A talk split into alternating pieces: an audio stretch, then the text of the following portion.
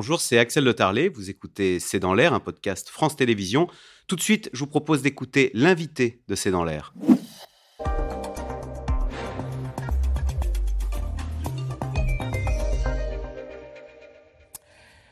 Professeur Serge Erkberg, bonsoir. Vous êtes euh, épidémiologiste, euh, nutritionniste. Vous êtes l'inventeur, le père, comme on dit, de ce qu'on appelle le Nutri-Score. Le Nutri-Score, c'est quoi?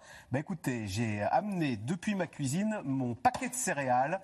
C'est ce logo qu'on voit désormais sur à peu près plus de la moitié hein, des produits alimentaires vendus en grande distribution et ailleurs d'ailleurs, qui correspond à quoi Puisque c'est vous qui en êtes à l'origine? Écoutez, vous voyez, c'est un système d'information nutritionnelle qui permet d'un simple coup d'œil, grâce à ce côté graduel, coloriel du vert au rouge de AE, de reconnaître la qualité nutritionnelle globale de l'aliment et de pouvoir comparer cet aliment à d'autres. Donc, ça reflète le gras, le sucre, le sel, est-ce qu'il y a des éléments favorables, des fibres, des protéines, etc. Alors, pourquoi est-ce qu'on vous a invité? Parce qu'à ma grande surprise, les céréales du petit déjeuner avaient très mauvaise presse. Et par exemple, celles-ci, elles sont notées A, alors que c'est une grande marque industrielle. Et c'est ce qu'a noté l'UFC Que Choisir, qui a euh, comparé, depuis, le Nutri-Score existe depuis 2017, et qui a comparé les lettres de, de plusieurs types de familles, euh, dont les céréales du petit déjeuner, depuis 2015 à aujourd'hui. On va regarder le résultat. En 2015, il y avait A, B, C, qui sont considérés comme des bonnes notes il y avait 25% des céréales qui étaient notées ABC. Aujourd'hui, ah non, je me trompe, pardon, 8%, et c'est AB, pardon, je me trompe.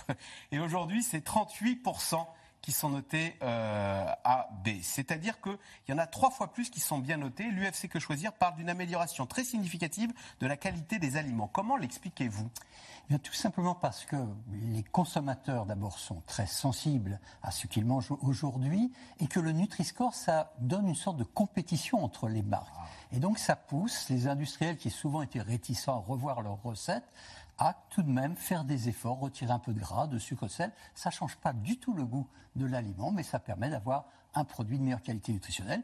Ils peuvent le valoriser grâce au Nutri-Score par rapport à leurs concurrents qui, eux, ne font pas cet effort. Alors, professeur, est-ce que vous ne vous êtes pas fait entourlouper par les industriels qui auraient trouvé des astuces pour être notés? A Du coup, eh ben, tout le monde achète ces céréales, on en donne énormément à nos enfants en disant il n'y a pas de problème, c'est sain, c'est bien noté, il n'y a pas de gras, pas de sucre, pas de sel. Et du coup, euh, bah, en fait, on se ferait avoir une fois de plus par le marketing, c'est pas le greenwashing, mais euh, le marketing abusif des industriels. Alors, les scientifiques ne sont pas totalement naïfs et ils ont bien compris que même si les efforts sont louables de retirer du gras, du sucre, du sel, lorsque les produits arrivent à des niveaux qui sont juste en dessous des barres qui leur permet le seuil qui leur permet d'être classé A, par exemple, eh bien, en effet, ça peut être trompeur. Alors, d'une part, ce qu'on rappelle, c'est que le Nutri-Score, ça classe les produits en valeur relative. Ça veut ah dire que ces céréales sont meilleures que d'autres. Ça ne veut pas dire qu'on dit qu'il faut consommer des céréales. Et puis, en plus, il y a des mises à jour qui ont lieu régulièrement du Nutri-Score et les céréales petit déjeuner vont faire l'objet d'une attention très particulière de manière à ce que des céréales, même très bien classées, mais qui contiennent par exemple du sucre, comme celle-ci, soient un petit peu déclassées, mais elles resteront toujours mieux classées que leurs concurrents. Alors on parle des céréales, mais le résultat est le même concernant les barres céréales, concernant le pain, les biscottes. Toutes ces recettes ont énormément progressé. Euh, pour ce qui est des céréales, par exemple, l'UFC Que Choisir note que les matières grasses ont reculé de 34%, le sel de 24%, le sucre de 6% au cours euh, des, depuis 2015. Donc c'est vraiment... Euh, et puis il y a un deuxième effet, du coup, c'est comme il y a moins de sel et moins de sucre, ça remet, euh, c'est pas pour vous lancer des fleurs, mais ça permet aux produits du terroir de revenir dans les rayons. Parce qu'au fond, on est, quand il y a moins de sucre et moins de sel, il faut se battre sur la qualité du produit. Oui, alors on a parfois des ambiguïtés avec les producteurs qui pensent que leur fromage ou leur charcuterie sont pénalisés parce que leur Nutri-Score n'est pas bien classé. Alors d'une part, on rappelle que même mal classé, un produit peut faire partie d'une alimentation équilibrée. Le Nutri-Score ne fait que vous rappeler qu'il ne faut pas le consommer en grande quantité ou trop fréquemment s'il est classé D ou E.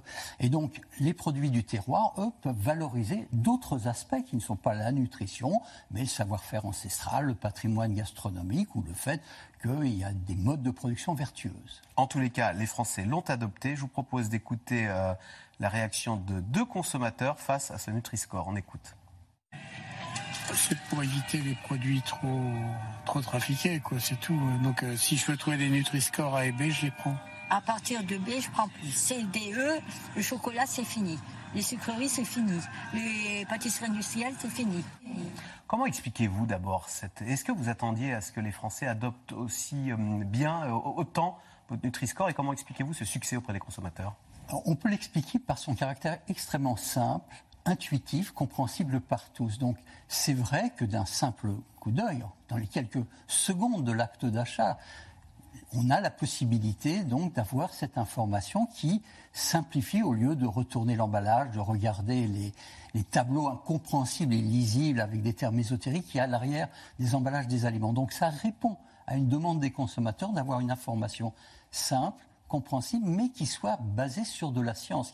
Car derrière Nutri-Score, il y a beaucoup de travaux scientifiques qui ont permis de valider le mode de calcul ah du Nutri-Score. Ce pas les industriels qui se notent eux-mêmes. Hein.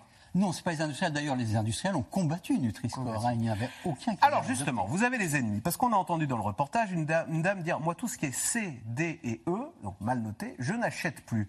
Et eh bien cette dame, plus jamais de sa vie, ne mangera du Roquefort. Parce que le Roquefort, et c'est le cas de tous les fromages AOP, ils disent euh, bah voilà, nos recettes, il y a du gras, il y a du sel, et le Roquefort, on l'a toujours fait comme ça, et vous ne nous forcerez pas, professeur Erkberg, à nous faire une pâte aseptisée qui aurait la lettre A. Alors que répondez-vous aux producteurs de Roquefort et à tous ceux qui font des produits du terroir? D'une part, il est hors de question de leur demander de changer leurs recettes. Ce sont des produits qui sont gastronomiques, qui ont un intérêt et qui donnent un grand plaisir, mais ça n'empêche pas de fournir une information aux consommateurs. Et l'idée, c'est de dire, dans les fromages, il faut manger moins mais mieux, choisir peut-être ceux qui ont des AOP et des IGP, mais savoir que ces produits ne doivent pas être consommés en grande quantité trop fréquemment. C'est d'ailleurs une recommandation de santé publique qui existe déjà depuis longtemps, indépendamment du Nutri-Score. Le Nutri-Score ne fait que rappeler cela. En fait, ça nous ouvre les yeux sur le fait que le fromage, il ne faut pas se resservir trois fois du Roquefort, même si c'est bon, parce que c'est très gras. C'est D ou E, d'ailleurs, ils le disent, et ils n'ont aucune envie de le mettre sur leur paquet.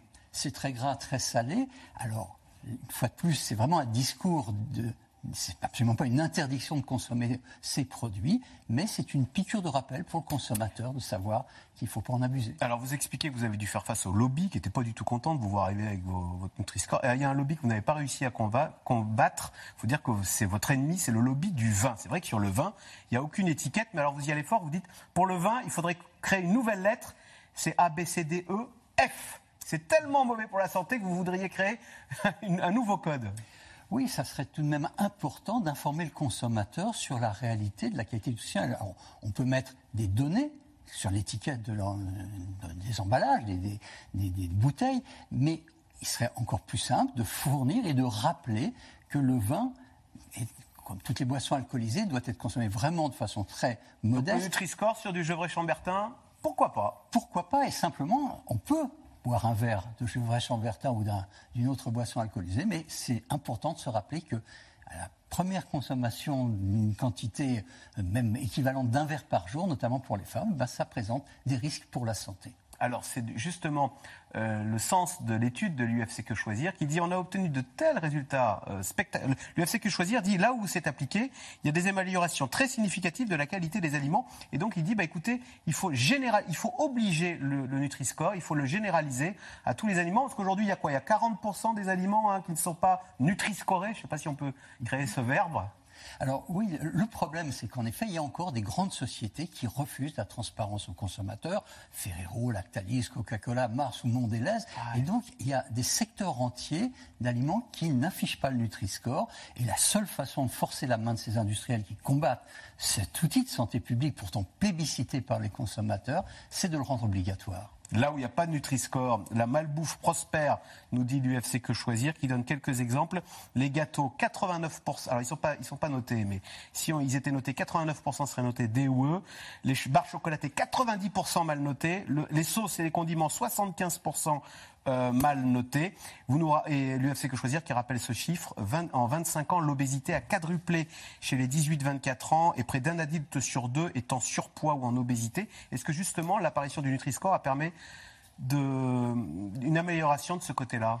Alors, d'abord, il faut du temps pour pouvoir avoir l'impact d'une mesure de ce type. Il existe depuis 2017. Hein. C'est mis en place depuis 2017, mais au départ, il n'y avait que six sociétés qui l'ont adopté. Maintenant, il y en a plus de 900, donc euh, vous l'avez rappelé, ça touche une partie de l'offre alimentaire, mais il faut d'une part du temps euh, pour pouvoir le mesurer, même si on a des travaux scientifiques qui suggèrent que c'est efficace. Et en plus, il ne faut pas attendre du Nutri-Score à lui seul qui résolve tous les problèmes nutritionnels, dont celui de l'obésité, mais il va contribuer en aidant les consommateurs à améliorer leur choix et en poussant les industriels à reformuler leurs produits. En tous les cas, bravo, parce que votre invention française s'exporte. Hein. Toute l'Europe est en train, à l'image des Français, d'adopter ce Nutri-Score hein, qui, de plus en plus, se propage en dehors des frontières.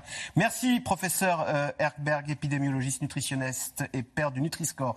Vous restez euh, sur France 5 à suivre C'est dans l'air, qui revient sur la décision du Conseil constitutionnel qui tombera pendant le C'est dans l'air, euh, qui est intitulé ce soir Conseil constitutionnel, la fin du match. Merci d'avoir écouté C'est dans l'air. Comme vous le savez, vous pouvez désormais écouter l'intégrale, mais aussi l'invité ou vos questions à nos experts. Tous ces podcasts sont disponibles gratuitement sur toutes les plateformes de streaming audio. Et pour le replay vidéo, c'est sur France.tv, bien évidemment. À bientôt.